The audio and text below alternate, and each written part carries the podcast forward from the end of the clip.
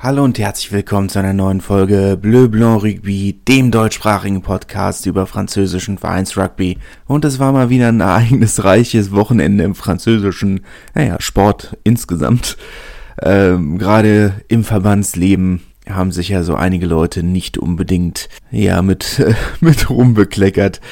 Ähm, der äh, Präsident des französischen Fußballverbandes, der äh, sich geäußert hat, äh, man hätte Zinedine Zidane nicht mal als Trainer verpflichtet, wenn er bei ihm, wenn er sich, wenn er persönlich darum gebeten hätte. Und auf Rugby-Seite, weil es da ja noch nicht genug Skandale gab in Frankreich in den letzten Monaten, ähm, kam jetzt dann auch noch äh, heraus, dass äh, Sébastien Chabal äh, sich wohl mehr als die ihm zustehenden Tickets als WM-Botschafter gesichert habe, äh, gesichert hat, zugegeben hat er es ja, ähm, seine Erklärung ja, also äh, er hätte es sehr gut gemeint und er, als Botschafter habe er es allen recht machen wollen und naja, ähm, ganz in Ordnung hat er sich nicht verhalten und wer weiß, was er tatsächlich mit den Tickets angestellt hat, aber wie dem auch sei.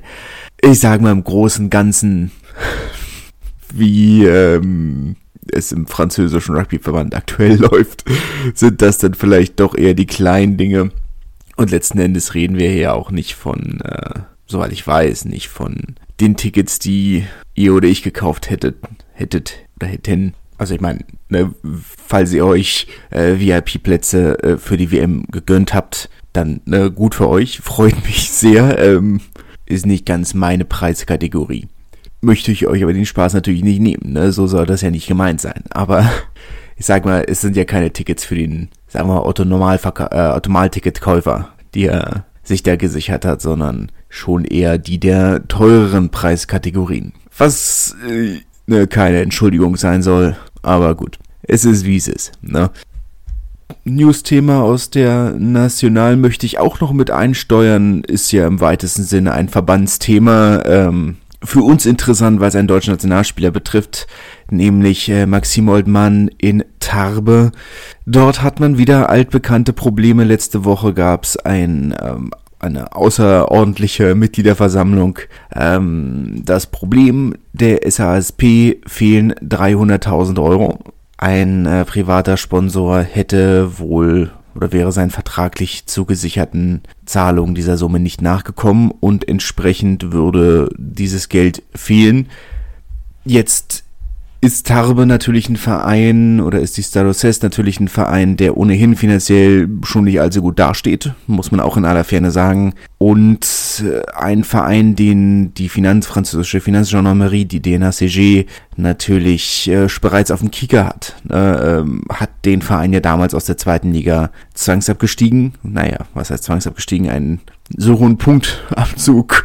Ähm, weil sie mit einem so hohen Punktabzug bestraft, dass sie abgestiegen sind. Das letzte Mal, dass ein Zweitligaverein oder dass die Strafe bei Zweitligaverein tatsächlich durchgezogen wurde. Also es war da ja einiges im Argen. Damals war es ja so, ich habe die Geschichte schon ein paar Mal erzählt, dass ein ähm, dass der Sponsoring-Beauftragte des Vereins eine große Summe an finanziellen Mitteln oder eine große Summe an Sponsorenverträgen erfunden hat. Das Geld hat dann natürlich am Ende gefehlt oder das Geld, mit dem sie geplant hatten, hat dann natürlich gefehlt. Und äh, daraufhin kam dann dieser Punktabzug und der Verein durfte auch über mehrere Jahre, hat er dann keine, oder hätte er selbst im Falle eines sportlichen Aufstiegs keine Zweitliga-Lizenz erhalten. Man ist äh, jetzt an einem Punkt angekommen in der Theorie, wo man wieder das grüne Licht bekäme, auch wenn es sportlich nicht ganz danach aussieht. Und es ist natürlich ein weiterer Rückschlag für einen Verein, der gerade erst wieder dabei ist, sich den Rückhalt der eigenen Fanbasis zu arbeiten. Es klingt aktuell so, als würde der langjährige Präsident äh, jetzt wieder zurücktreten oder zu einem Rücktritt gezwungen sein. Mal schauen, was dann passiert. Aber es sieht natürlich erstmal nie gut aus für den Verein. 300.000 Euro ist für einen Drittligisten sportartenübergreifend und landesgrenzenübergreifend, wenn wir ehrlich sind, ähm, keine kleine Summe. Also ich, mir fällt so spontan kein Fußball-Drittligist ein in Deutschland oder Frankreich, dem 300.000 Euro nicht wehtäten. Und die Stade Cest hat nun mal auch nicht unbedingt die besten Zuschauerzahlen, muss man ja auch in Ferne sagen. Haben sich ein wenig erholt, aber es gab eben auch Zeiten, wo die Zuschauerzahlen nur im mittelhohen drittstelligen Bereich waren. Aber mal schauen, was daraus wird. Das sind Probleme, die haben andere Vereine nicht, nämlich Bordeaux zum Beispiel. Eine hervorragende Überleitung, die mir da gelungen ist. Über 30.000, 32.000, 32.500 Zuschauer waren es wohl im Chabon del Mas für das, naja, nennen wir es mal ein Derby gegen Bayonne.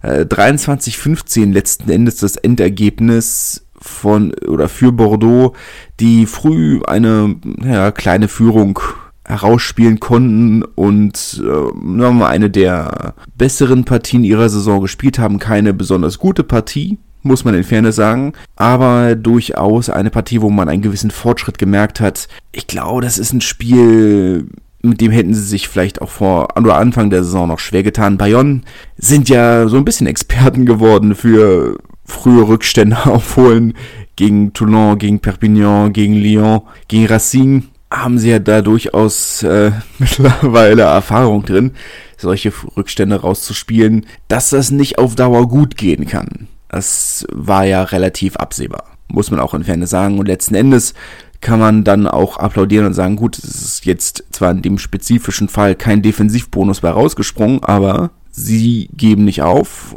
und sie verfallen nicht in Panik und sie spielen ruhig und kontrolliert weiter und dann hätten sie sich am Ende fast noch einen Defensivbonus erspielt. Und das ist doch schon mal was. Wir reden hier immer noch von einem, von, was heißt, von einem Aufsteiger, von dem Aufsteiger. Und sie sind mit 35 Punkten aktuell zweite Spieltage in die Rückrunde rein auf Platz 7 und haben durchaus realistische Chancen auf die Playoffs. Oder zumindest auf den Champions Cup Platz. Das wäre schon spektakulär, gerade wenn man bedenkt, wo so manch anderer Verein aktuell steht. Ähm, bei Clermont-Perpignan es wurde als Abstiegskampf. Ich weiß nicht, ob ich, äh, ob ich damit gehen würde, es als Abstiegskampf zu betiteln. Also, ich habe Takes von französischen Journalisten gesehen, die gesagt haben, die Frage, die wir uns stellen müssen, ist, spielt Clermont die Saison um die Playoffs? Nein, na dann spielen sie gegen den Abstieg. Soweit würde ich nicht gehen.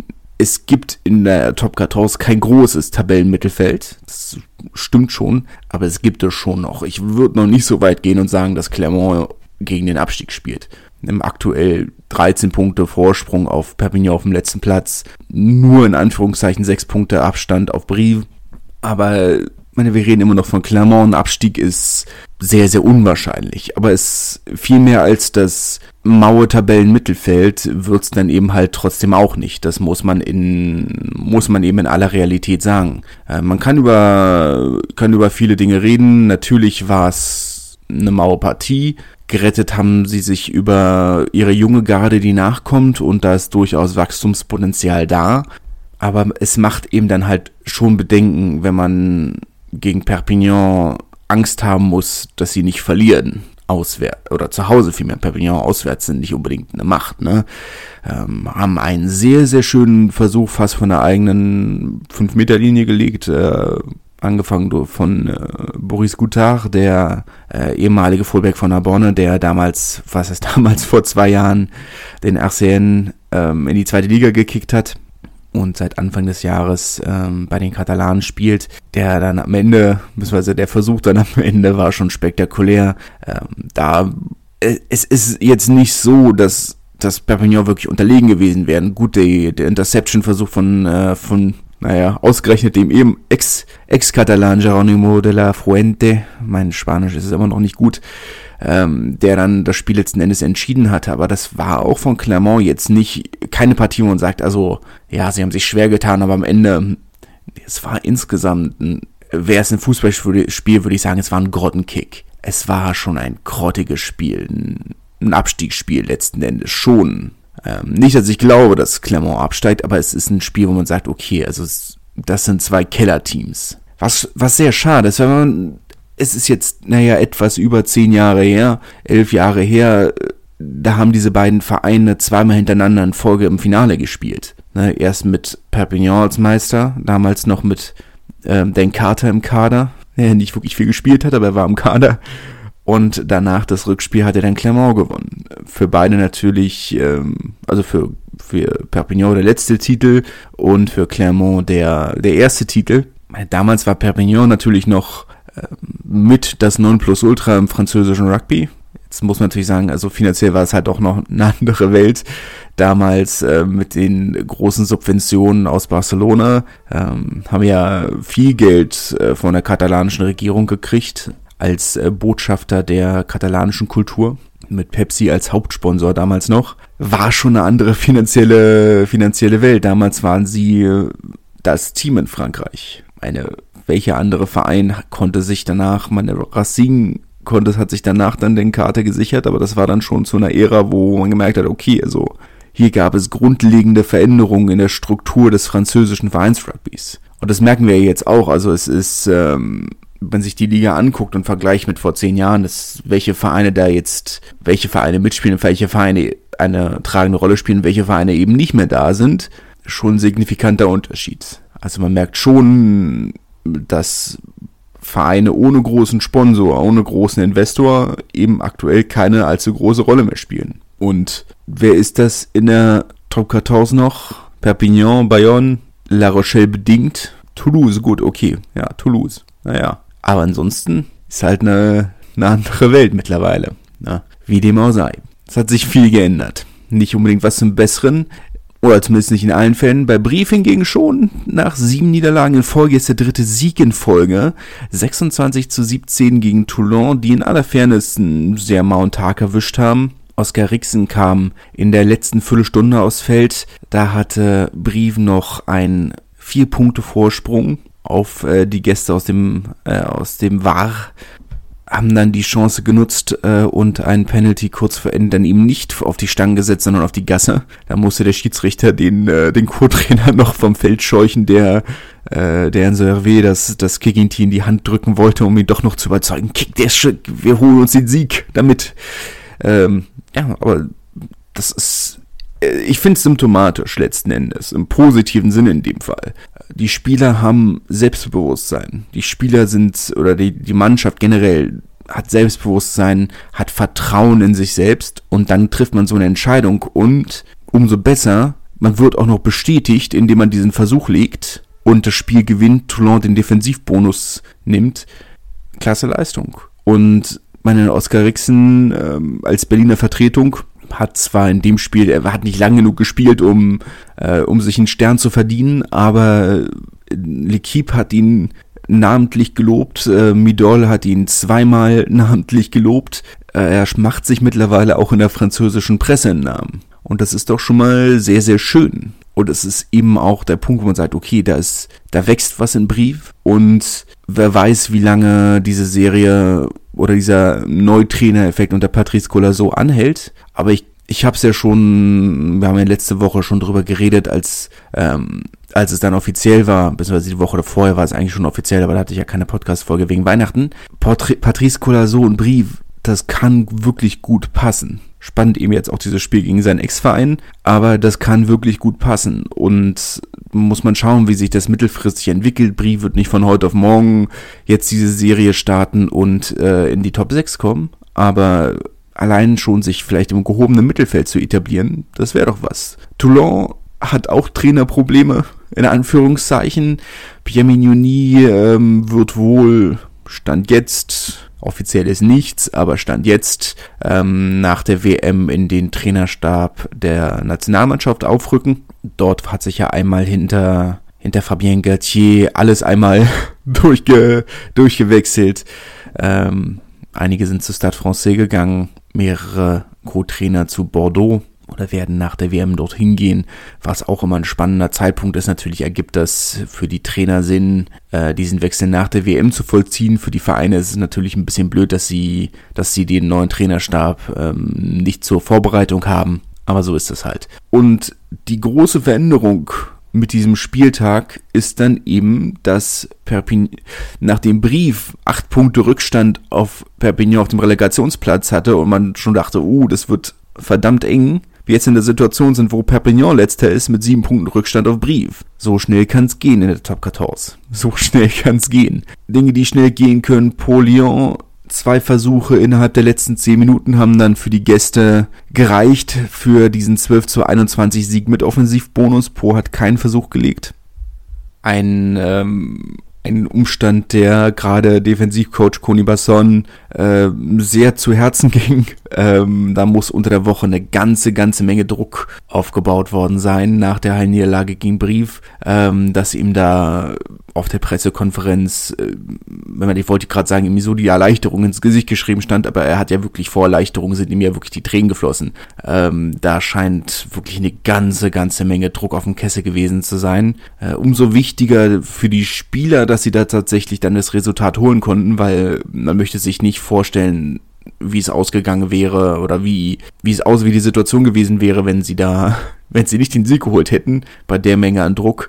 Schwierig, spricht auch nicht unbedingt für das Umfeld von Lyon. Aber wie dem auch sei, Po damit wieder in einer sehr schwierigen Situation. Zwei Punkte nur für Brief auf dem Relegationsplatz. Schwierig. Haben jetzt dann, war das jetzt schon die dritte Heimniederlage? Ich glaube, dritte Heimniederlage und äh, das Unentschieden gegen Bayonne. Das Amo ist äh, nicht unbedingt eine Festung. Lässt sich vielleicht so festhalten. Stade Francais 26 zu 7 gegen Castres. Ähm, kein, ich sag mal, mittelüberraschender Sieg. Castres sind in keiner besonders guten Form. Während Stade Francais die frühen, die Ergebnisse, die sie Anfang der Saison hatten, und sie hatten ja, sind ja schon seit einer Weile auf dem zweiten Tabellenplatz, nur am Anfang hatten sie die guten Ergebnisse, ohne die Leistungen dahinter zu haben. Und jetzt haben sie die Leistung, um die Ergebnisse zu bestätigen. Es äh, ist dann schon sehr spektakulär. Ne? Und das ist dann mal Sache, okay, also damit kann man echt arbeiten. Das war ein sehr souveräner Sieg von, von Stade Francais. Castres steht natürlich in der Tabelle nicht gut da. Also wenn wir jetzt nur auf die Punktzahl gucken, drei Punkte vor Brief auf dem Relegationsplatz.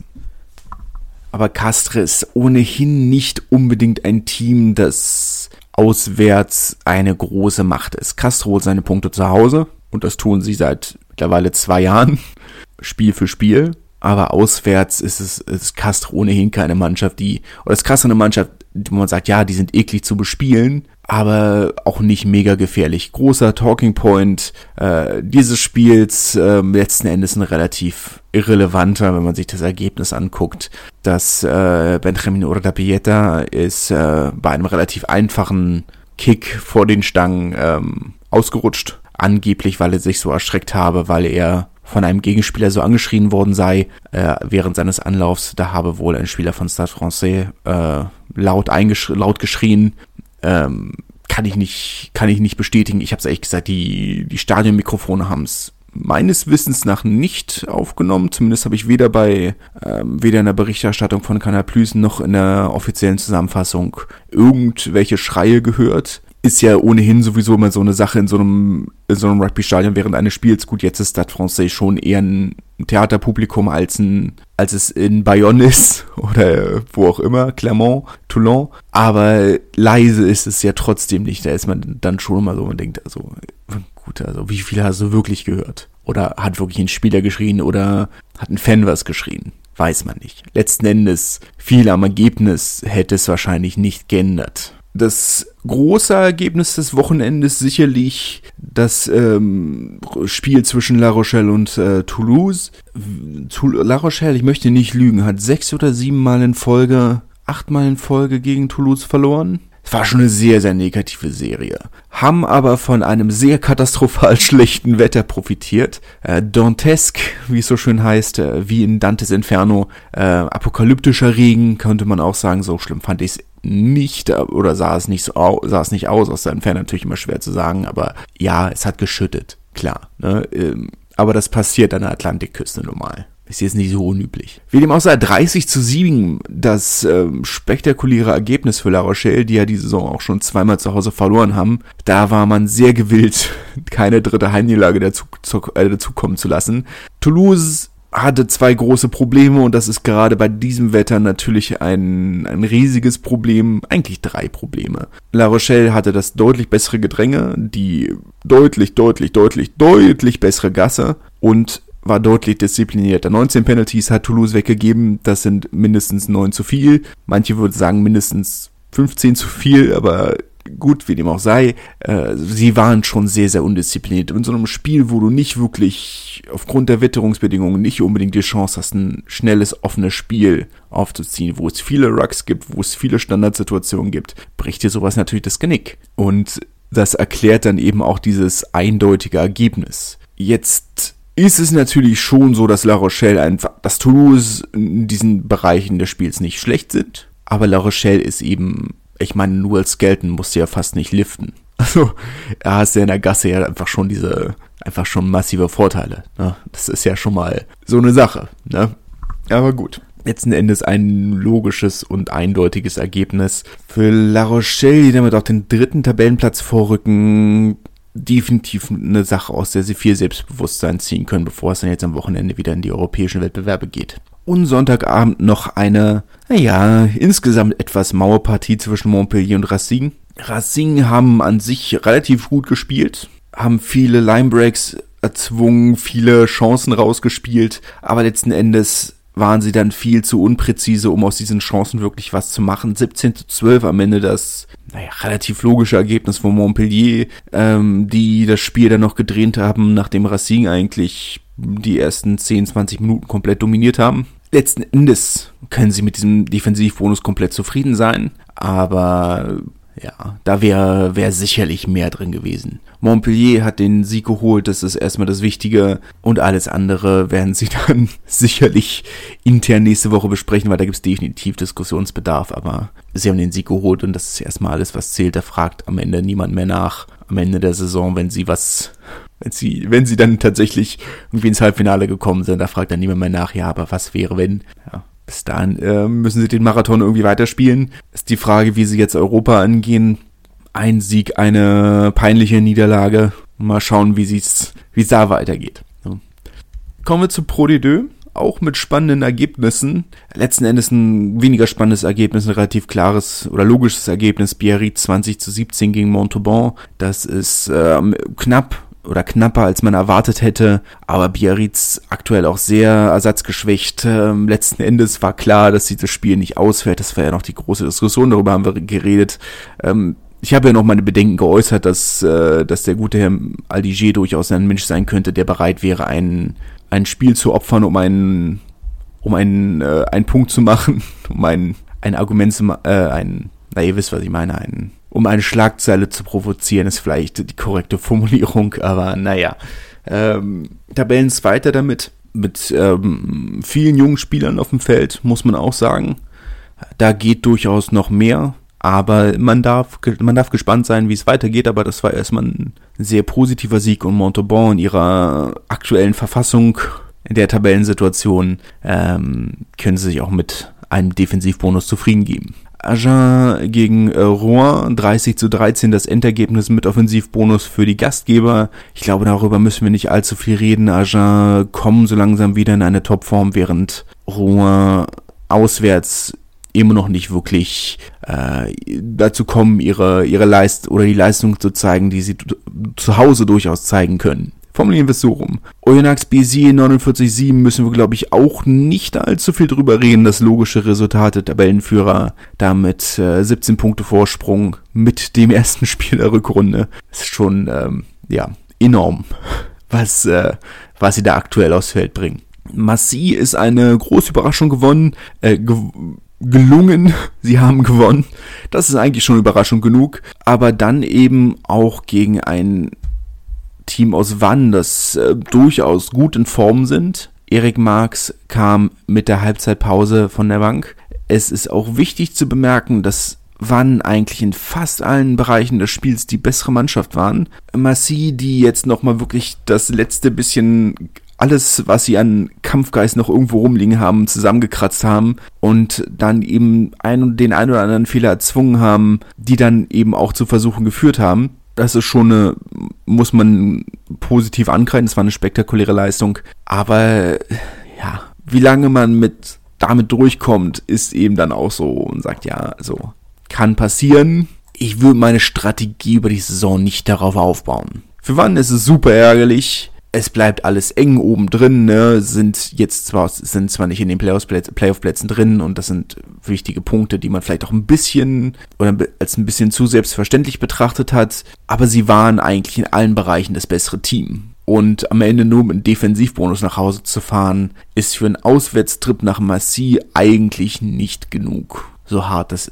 dann, so hart das dann manchmal eben ist, ne? aber muss man auch so formulieren. Soyon Goulem haben schon wieder zu Hause verloren, diesmal gegen Nevers. Ist ja schon die vierte Heimniederlage diese Saison. Das ist zu viel, wenn man die Klasse halten möchte. 20 zu 26. Ja, natürlich ist Nevers keine schlechte Mannschaft. Und natürlich ist Nevers eine Mannschaft, die einen starken Umbruch wieder erlebt hat und lange gebraucht haben, um zueinander zu finden. Aber sie haben einen verdammt guten Kader und sie haben einen verdammt guten Trainerstab und letzten Endes ist es ein Team, wo man sagt, ja, die gehören in die Top 6. Ganz klar. Und sie nähern sich so langsam dem wieder an. Man hat die Auf Aufwärtskurve vor der Winterpause gesehen. Sie haben diese positive Stimmung mit ins Trainingslager genommen und jetzt dann eben auch wieder aufs Feld gebracht. Während bei Soyongulem oder während man bei Soyongulem eher den Eindruck hat, dass so langsam ein bisschen die Kräfte ausgehen. Die Saison ist lang. Die Saison ist lang. Allerdings muss man auch sagen, dass die Konkurrenz auch nicht viel besser gespielt hat. Carcassonne hat 9 zu 21 gegen Colomiers verloren. Äh, Chris Hisenbeck kam in der 63., 64. von der Bank, konnte aber auch den entscheidenden Unterschied nicht mehr wirklich machen. 64. Minute, ja. Konnte da aber keinen entscheidenden Unterschied mehr machen. Ähm, ja, waren in fast allen Belangen unterlegen. Also es ist natürlich, Colomiers ist eigentlich eine Mannschaft, die Carcassonne sehr gut liegt. Irgendwann musste diese Serie mal reißen. Erstes ähm, oder Start 15 Debüt für äh, Mathis Galtier, den Sohn von Fabien. Direkt äh, seinen Platz in der Mannschaft der Woche gesichert, äh, zusammen mit seinem mit seiner 10 Maxime Javot, die sehr, sehr fähiges Halbduo bilden, muss man sagen. Ähm, war ja nicht sein erster Einsatz für, für die erste Mannschaft, aber sein erster Einsatz von Beginn an.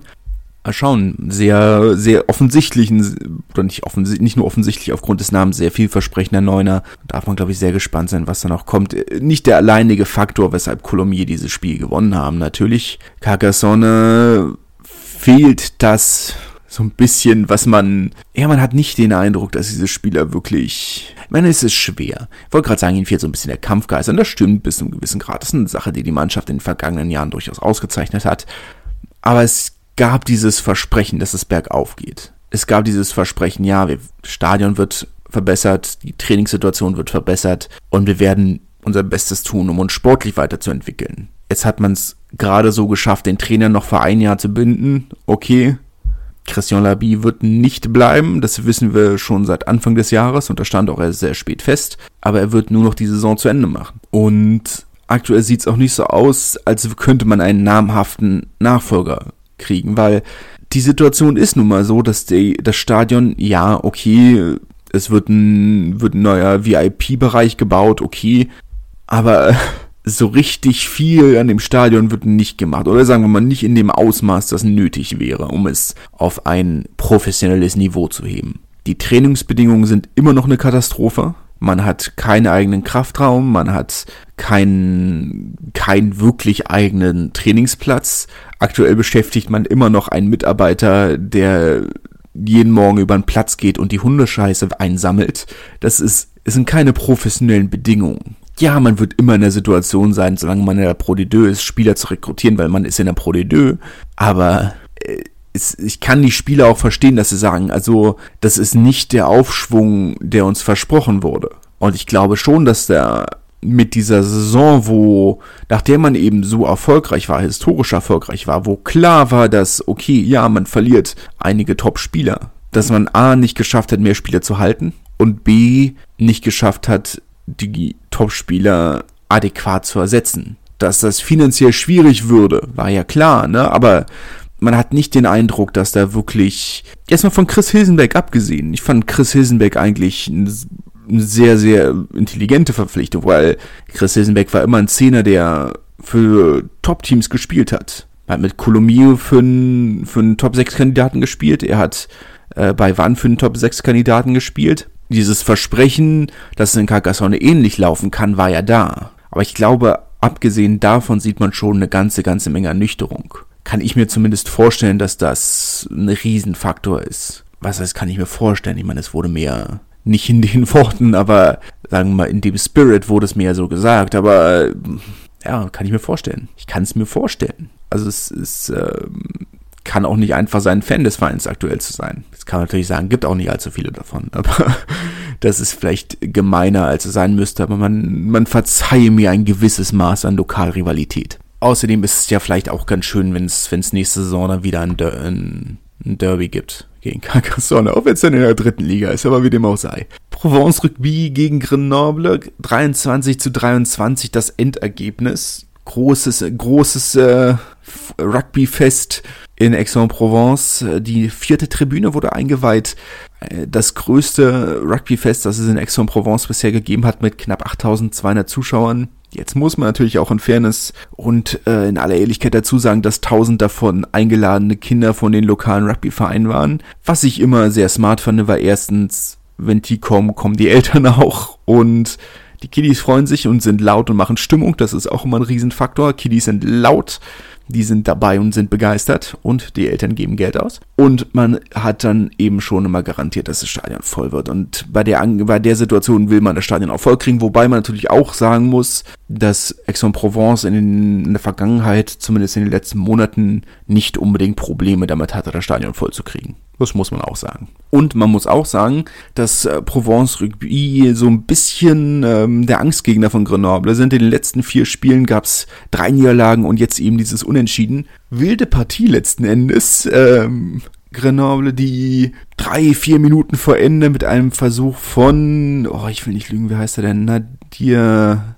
nee, Karim Kadiri, so äh, die die Führung übernommen haben ja, wirklich drei, vier Minuten vor Ende und dann fünf Minuten nach der Sirene noch dieser wirklich kontroverse Versuch von ähm, Louis Marou unter den Stangen. Ähm, schwer zu sagen, also Videoschiedsrichter sagen, der Ball wurde abgelegt, daher werde ich dem mal glauben, aber es ist, war sehr, sehr schwer zu sehen, sehr, sehr schwer zu sehen, ähm, ob das tatsächlich der Fall war. Aber letzten Endes dann eben, nachdem ihm das Spiel kurz vorher noch aus der Hand genommen wurde, dann wirklich nochmal äh, diesen Sieg geholt. Wilde Partie. Absolut wilde Partie. Naja, kommen wir zu den Frauen.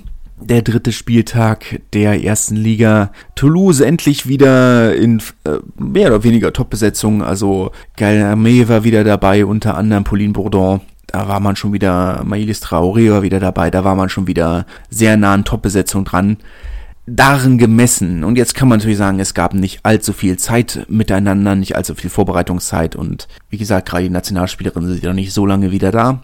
Aber da ist dann dieses, dieser 11 zu 0 Sieg gegen Rennen sicherlich nicht schlecht. Ja, das Wetter war katastrophal schlecht. Ja, sind, äh, sind in der Bretagne, was habt ihr erwartet? Da ist das Wetter nicht gut. Ja, äh, 11 zu 0 ist ein Sieg, äh, aber meine, wir, Toulouse sind letzte Saison Meister, Meisterinnen geworden, nachdem sie jedes einzelne Spiel mit Bonuspunkt gewonnen haben. Und die Saison sind sie bei einer, einer Niederlage mit Defensivbonus und einem 11 zu 0 Sieg. Ist schon ein kleiner Unterschied. Ja? Was nichts heißen muss. Oder zumindest noch nichts heißen muss, aber es ist eben dann doch kein kleiner und ist dann eben doch ein kleiner Unterschied. Montpellier hat 16 zu 14 gegen Bordeaux gewonnen, sah lange sehr knapp aus. Ähm, Bordeaux hat lange geführt. Wäre ein spektakulärer Sieg gewesen. Ähm, so ein bisschen der die, äh, die wache Ablöse, die man schon seit ein, zwei Jahren gut beobachten konnte. Abseits des Feldes, auf dem Feld äh, nähert sich das definitiv weiter an. Montpellier sind immer noch ein gutes Team, die absolut um einen Titel mitspielen können. Aber Bordeaux unter anderem hat eben auch nah gut weiter oder gut nachgelegt. Es bleibt spannend, weil ich denke tatsächlich so und aus Pool 1 hast du und Pool 1 hast du drei Teams, die um Titel mitspielen können. Montpellier, Bordeaux, Toulouse. In Pool 2 nichts gegen die Amazonen von, vom FC Grenoble, die sicherlich auch sehr, sehr gut sind und eine und mehrere Nationalspielerinnen haben aber realistisch gesehen wahrscheinlich nur Blagnac, die jetzt zweimal, dreimal in Folge im Finale waren. Realistisch gesehen. Ne? Ähm, oh ja, spannendes, spannendes Spiel. Bleibt, ähm, bleibt abzuwarten, wie sich das dann äh, weiterentwickelt und wie dann auch das Rückspiel ausgeht. Das dritte Spiel mit dem absolut erwarteten Ergebnis Lens, die 38 zu 5 bei Chili Mazarin gewonnen haben. Äh, Lens sicherlich nicht das Top-Team wenn ich raten müsste, werden sie auf dem vierten Platz landen von sechs, damit vorzeitig in die Sommerpause gehen. Rennen und äh, Chili, ähm, beziehungsweise Chili äh, Massi, Chili Massi, diese Spielgemeinschaft, wird sicherlich in den Abstieg oder Abstiegskampf in jedem Fall gehen, sicherlich auch den Abstieg antreten müssen. Daher, ähm, ja, absolut erwartetes Ergebnis. Äh, Blagnac, wie gesagt, äh, Platzierungsfavoritinnen äh, in Pool 1, 25 zu 0 in Bobigny gewonnen, damit drei Bonuspunkt-Siege aus drei Spielen. Absolut erwartet. Äh, kleine Überraschung gab's beim, naja, Derby ist es nicht ganz, aber fast. Beim Spiel zwischen Romagna und Lyon 19 zu 21 hat der Meister oder haben die Meisterin von vor zwei Jahren gewonnen äh, bei der Rückkehr von Jessie Tremolière. Ähm, das sicherlich der große Faktor, weshalb sie diesen Sieg holen konnten. Ähm, natürlich die Weltklasse-Spielerin, die es aktuell noch gibt, ähm, die auch sehr viel zu beweisen hat, nachdem sie sich so öffentlich und so vehement über ihre, ihren Nicht-Einsatz in der WM beklagt hat. Und das sicherlich auch mit Recht. Aber äh, das muss sie jetzt natürlich dann eben auch mit guten, mit guten Leistungen ähm, oder ihre, ihre Worte mit, mit guten Leistungen unterlegen. Und das hat sie auch getan. Von daher, alles super. Und dann noch der knappe Sieg von den Amazonen des FCG gegen Lille 18 zu 16. Ähm, hätte durchaus auch eindeutiger sein können, denke ich. Lille neben Bobigny sicherlich, ähm, oder das die beiden Teams, die wahrscheinlich äh, um den letzten oder gegen den letzten Platz spielen, aber sicherlich am Ende auch den Abstiegskampf in Pool 2 unter sich ausmachen werden. Beziehungsweise die beiden Vertreterinnen der Abstiegsrunde sein werden aus Pool 2. Naja, das war's zumindest äh, von dieser Woche. Nächste Woche dann natürlich wieder mit allen Dingen aus Europa. Modern Sports TV zeigt ja wahrscheinlich wieder einige der europäischen Spiele über den ähm, Browser, über den Stream, falls ihr dort Interesse habt. Ansonsten hören wir uns nächste Woche. Ihr werdet nichts verpassen. Bis dahin, tschüss.